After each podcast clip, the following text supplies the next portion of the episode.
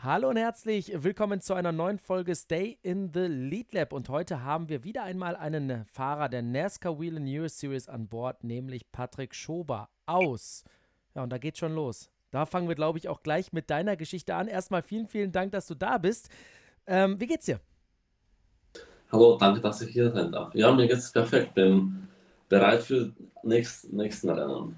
Ja, Brand Set steht an, auch vor der Tür, aber dazu gleich etwas mehr. Wir starten jetzt erst einmal mit deiner Geschichte. Und ich habe ja gerade schon gesagt, woher kommst du eigentlich? Klar, ich sehe auf deinem Rennanzug, da gibt es die österreichische Flagge, da gibt es die slowakische Flagge. Wir haben aber auch schon miteinander gesprochen. Ich weiß, dass du in Spanien geboren bist. Erzähl mir doch mal bitte ganz genau den Ablauf, wie du in welchem Land jetzt eigentlich verbunden bist. Also jetzt momentan wohne ich und studiere ich auch in der Slowakei und ja, bei mir war es schon recht am Anfang ein bisschen kompliziert, weil ich bin ja in Spanien geboren und bin ich ja auch äh, aufgewachsen. Mein, die ersten vier, fünf Jahre lang haben wir dort gewohnt. Mein Vater, der kommt ursprünglich aus Wien, aus Österreich und meine Mutter, sie kommt aus der Slowakei und ja, dann nach den vier, fünf Jahren sind wir hierher gezogen, weil der Slowakia-Ring bei uns in der Slowakei eröffnet hat und da haben wir dann die Firma Proca Motorsport eröffnet. Jetzt muss ich auch kurz fragen, ¿Hablas Español? Sprichst du Spanisch? Nein.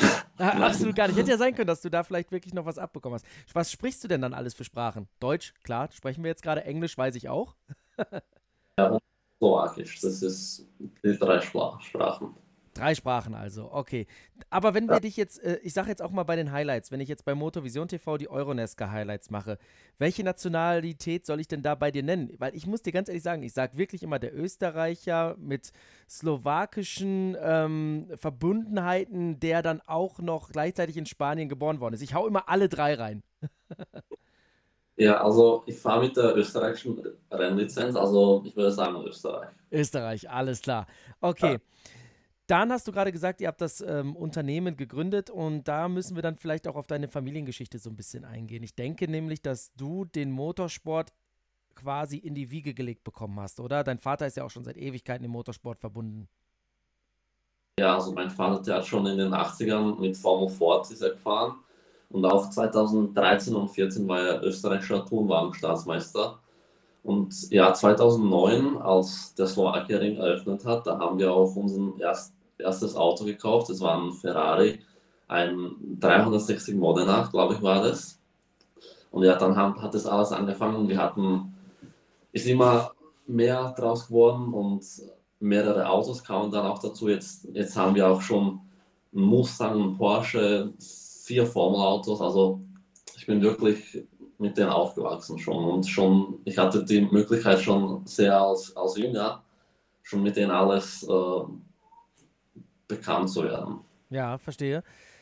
Jetzt müssen wir aber auch einmal ganz kurz noch über dein Alter sprechen, denn dein Vater, hast du gesagt, ist in den 80ern schon gefahren. Da war ich noch nicht am Leben. Ich bin jetzt fast 33 Jahre alt, das ist nächste Woche der Fall. Du bist deutlich jünger als ich. Also wann bist du geboren? Das heißt, und wie bist du dann zum Motorsport direkt gekommen?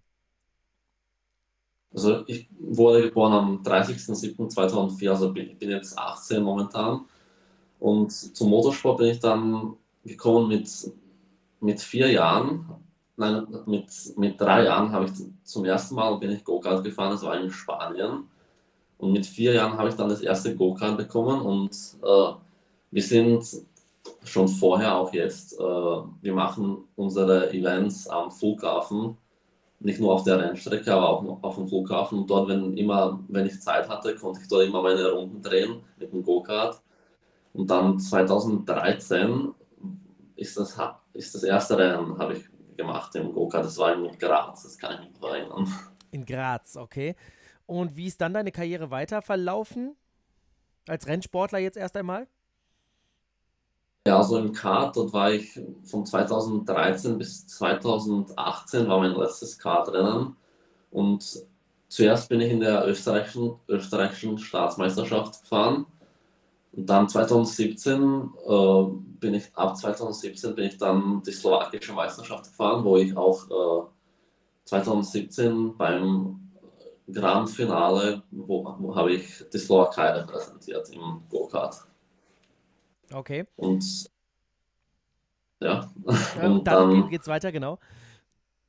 Und dann 2018 bin ich das erste Mal als 14-Jähriger bin ich zum ersten Mal Formel gefahren. Das war so ein alter Formelkönig beim Histo Cup. Äh, das war auch hier in der Slowakei. Das war, ich glaube, eins oder zwei Wochen nach meinem 14. 14. Geburtstag, wo ich das erste Rennen gefahren bin. Und 2019 habe ich dann auch die Meisterschaft gewonnen dort im, His im Histo. Dann bin ich aber auch in Formel 4 gefahren. Äh, das war aber keine, leider keine italienische oder deutsche Meisterschaft, weil da die Finanzen nicht da waren, leider. Aber ich bin in der österreichischen Meisterschaft gefahren, in der, im Asset-Pokal, im Drexler-Pokal und auch in äh, der Zentraleuropameisterschaft.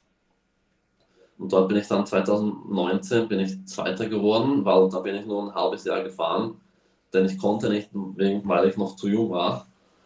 Und und dann 2020, 2021 und ja, 2020 bin ich dann auch Zweiter geworden. Nur wenige Punkte hinterm ersten. Und dann 2021 habe ich das endlich geschafft, bin ich viermal Meister geworden. Ah, okay. Und danach kommt dann plötzlich dieser Schritt in die Nesca-Serie. Dazu aber gleich mehr wenn ich 2018 höre und dann das Wort 14 Jahre daneben, da fühle ich mich langsam wirklich ein bisschen alt, weil da war ich schon 28 und denke mir so, ach du Schande, so langsam äh, fühle ich mich dann doch immer mal mehr in diese Rolle rein, oh, oh, oh, die Zeit, die rennt ein bisschen. Also ich habe jetzt mittlerweile wirklich ein bisschen mehr Verständnis dafür, wenn ich auch mit jungen Rennfahrern wie dir zum Beispiel spreche, dass die Zeit dann doch irgendwann etwas anders rennt. Jetzt äh, haben wir viel über Motorsport gehört. Bist du denn aktuell noch Schüler, Student oder arbeitest du ganz normal nebenbei? Machst du eine Ausbildung? Wie sieht denn dein beruflicher Werdegang aus? Oder bist du voll darauf fokussiert, Profi-Rennfahrer zu werden? Ja, also am besten wäre es, wenn ich voll darauf fokussiert sein könnte, Profi-Rennfahrer zu werden. Nur leider ist es nicht möglich. Aber ja, dabei studiere ich und nächstes Jahr will ich dann mein Abi oder Matura halt machen. Und dabei neben der Schule muss ich noch äh, auf Praxis gehen und dadurch bei Toyota arbeiten als Autoverkäufer. Also und studieren tue ich äh, Service und, und Verkauf von Autos. Alles das tue ich noch jetzt ja. machen, ja. Also bei uns in Deutschland würden wir jetzt Automobilkaufmann zum Beispiel in diese Richtung sagen. Dass du dann wirklich ja, als Kaufmann tätig bist, um äh, Fahr Fahrzeuge zu verkaufen. Okay, aber das ist zumindest ja schon mal ein sehr, sehr guter Punkt, dass du beim Autothema bleibst, auch was das Berufliche ja. angeht. Ähm, jetzt kommt die Frage natürlich NASCAR. NASCAR ist natürlich ein Phänomen. NASCAR hat eine ganz besondere Stahlkraft, aber nicht unbedingt in Europa, sondern in Amerika. In Amerika ist es ganz klar vor der Formel 1, ganz klar vor IndyCar. Selbst die zweite Liga, die Xfinity Series, hat meistens bessere Einschaltquoten als andere große Rennserien und in Amerika blüht das Thema so richtig. In Europa, sind wir ganz ehrlich, ist es eine Nische. Und wir haben aber sehr, sehr enthusiastische Fans, sehr, sehr viele Menschen, die sich dafür interessieren. Das sind natürlich jetzt nicht so viele wie zum Beispiel Fußball oder Formel 1 oder DTM oder ähnliche Rennsportserien. Wie bist du denn dann auf dieses Thema NASCAR gekommen? Weil ich bin in den Niederlanden auf Ovalen aufgewachsen und durfte mit meinem Vater abends dann immer noch NASCAR schauen, weil der ein riesiger Fan war. Also ich habe das in die Wiege gelegt bekommen. Wie war das ganze Thema NASCAR bei dir? Wie bist du darauf gekommen? Ja, also es hat alles angefangen 2021, wo ich noch Formel 4 gefahren bin. Und da das letzte Rennen von der Formel 4 Meisterschaft und auch von der Euronesca war in Vallelunga in Italien. Und da sind die Formelfahrzeuge im Rahmenprogramm der Euronesca gefahren. Ich hätte dort eigentlich mitfahren sollen, musste ich aber nicht, weil ich habe die Meisterschaft schon gewonnen, also musste ich nicht dort mitfahren. Aber ich habe mir das alles live auf YouTube angeschaut oder auf dem Internet und da habe ich plötzlich gesehen, diese Euronesca-Fahrzeuge oder Nesca-Fahrzeuge, habe ich nur damals gewusst. Und da habe ich das dann mal geschaut, also das die Rennen habe ich mir angeschaut und dann habe ich auch ein bisschen mehr recherchiert auf, auf dem Internet wie das, was das alles ist, wie sie dort fahren, was das für Art Fahrzeuge sind. Und es schaute recht interessant aus, sehr viele Fans, sehr viel Show war dort.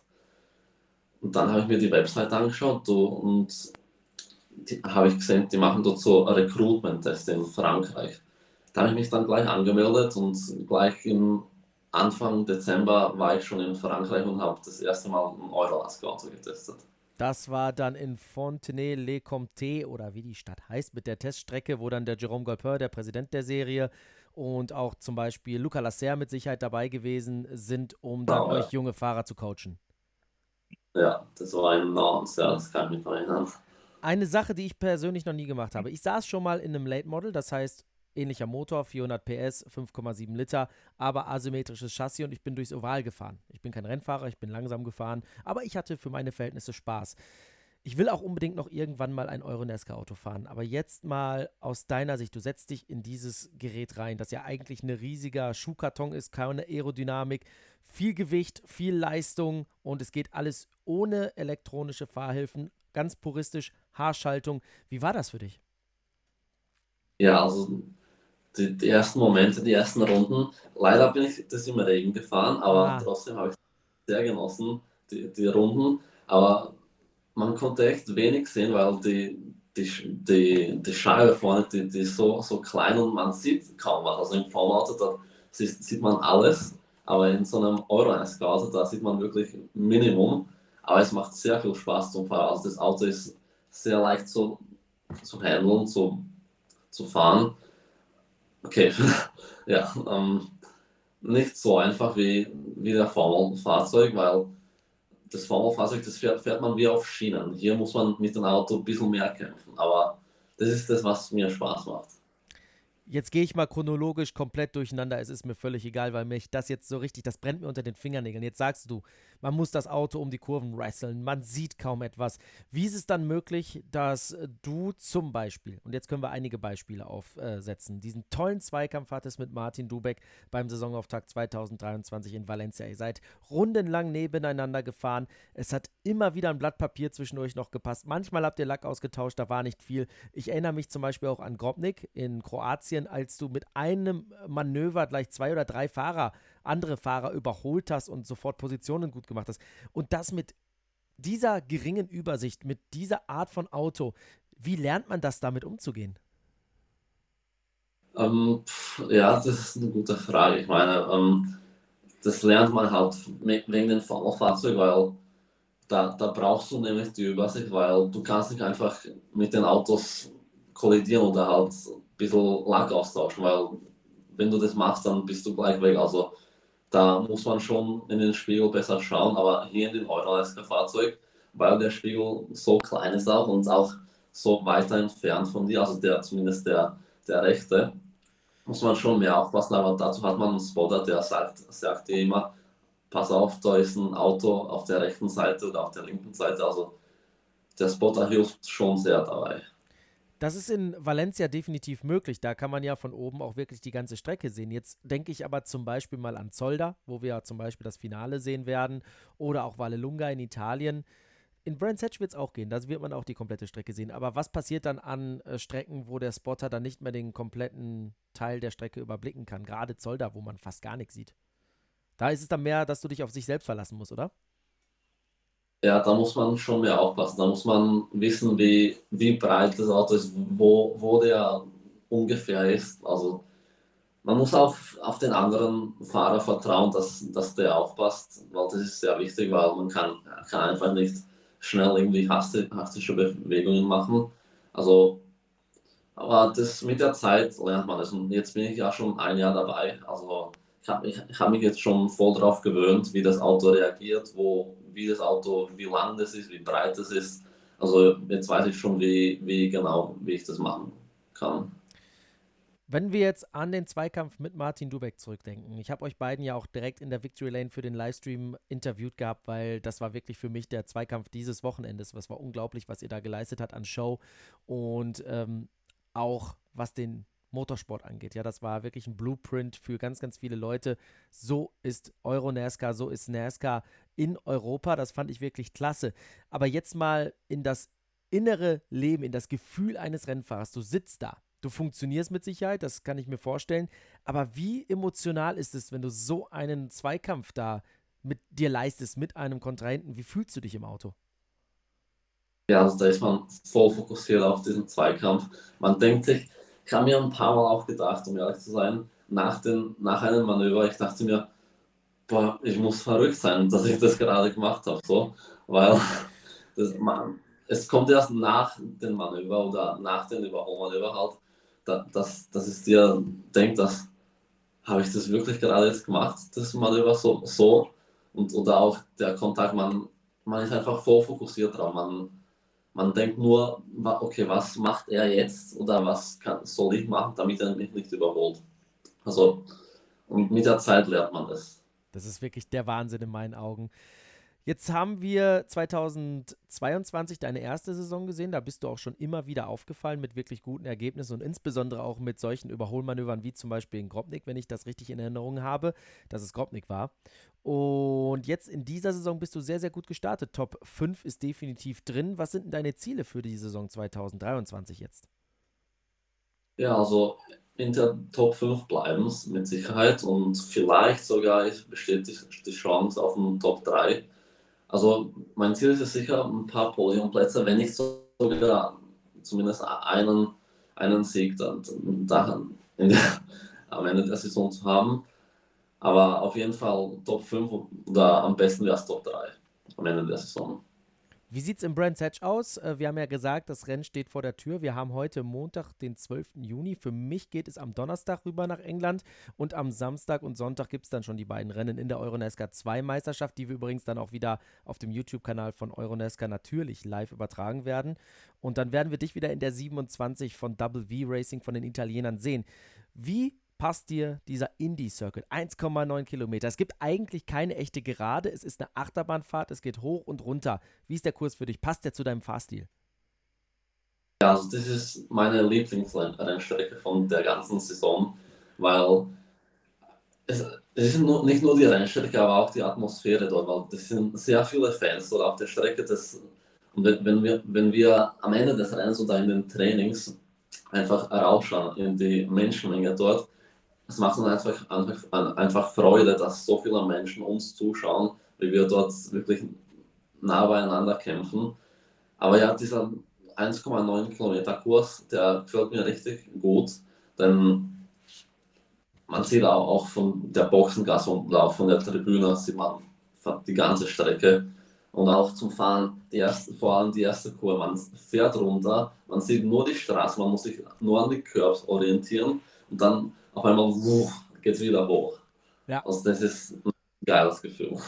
Das, das kann ich mir wirklich vorstellen. Ich bin es bisher nur im Simulator gefahren und ich bin die Strecke auch schon das ein oder andere Mal abgelaufen. Und das ist unglaublich, was das für Höhenunterschiede sind. Und ich finde, wenn es dann in Richtung Druids geht, es fühlt sich an, als ob man da eine Wand hochläuft. Das ist unglaublich ja. in Brands Hatch. Jetzt möchte ich aber noch zu einem weiteren Thema kommen, damit wir das zeitlich alles auch reinbekommen, natürlich, bevor es dann endlich nach England geht. Und zwar Du hast ins, in, am Slowakering, hast du gerade schon aufgezählt, zahlreiche Autos habt ihr da stehen mit eurem Unternehmen auch. Und ich weiß, da ist auch ein ausrangiertes Euronesca-Auto dabei, das du zu Trainingszwecken nutzt, richtig, oder? Genau, ja. Gut, ich glaube, ich bin mir nicht hundertprozentig sicher. Ist es das ehemalige Auto von Florian Renauer? Ja, das ist das ehemalige Auto, das in England, in Brentford sogar gewonnen hat, ja. Ah, sehr gut, alles klar. Lieben Gruß in dem Moment an Florian. Ähm, okay, Jetzt weiß ich auch, dass ihr dort Fahrradtrainings anbietet und mit Sicherheit auch für jemanden wie mich zum Beispiel. Ich bin Journalist, ich schreibe, ich kommentiere. Wenn ich jetzt sagen würde, boah, ich möchte unbedingt mal so ein Euronesca-Auto fahren auf dem Slowakia-Ring, mit dir zum Beispiel als Coach, würde das gehen? Ja, also man kann entweder alleine fahren oder auch mit mir als Gast, dass man neben mir sitzt und ich fahre ich dann zwei, drei Runden, ja sicher. Ja, und wie kann ich mir das dann vorstellen, wenn ich dann da hinkommen würde und sage, ich möchte jetzt mal einen Euronesca testen? Das ist mir schon klar, dass das natürlich A, Geld kostet und ich erstmal was überweisen muss. Das ist logisch. Aber wie kann ich mir einen Tag bei dir und bei euch dann wirklich am Slowakia-Ring vorstellen?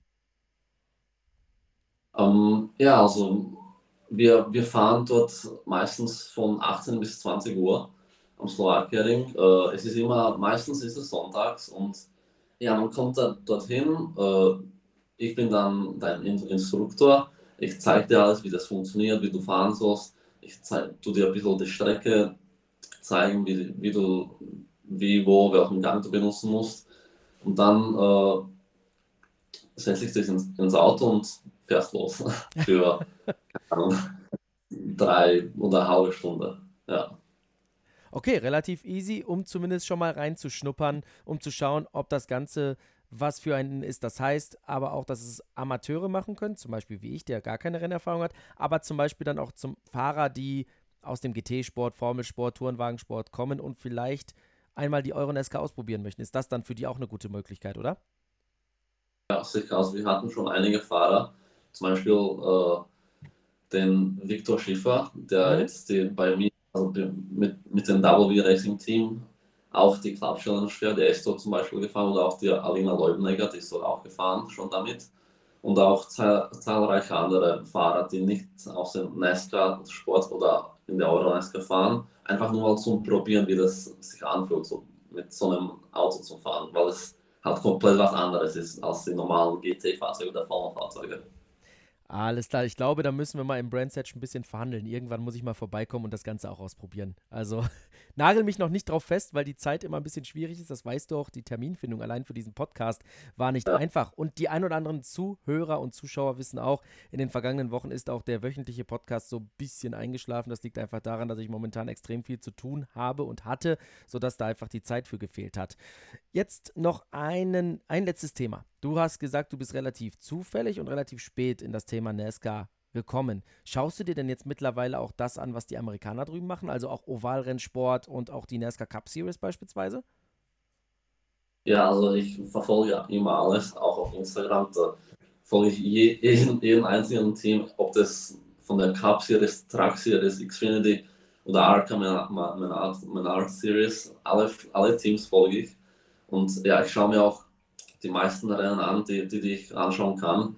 Nicht alle kann ich anschauen, aber ja, ähm, sicher, also ich verfolge das immer mehr und immer mehr. Also mein Ziel ist es, dorthin zu kommen. Ah, das ist interessant. Also du möchtest wirklich irgendwann auch dann über den großen Teich und dann in Amerika Fuß fassen und da eine NASCAR-Karriere vielleicht aufbauen. Ja, allerdings. Also das ist mein jetziges Ziel.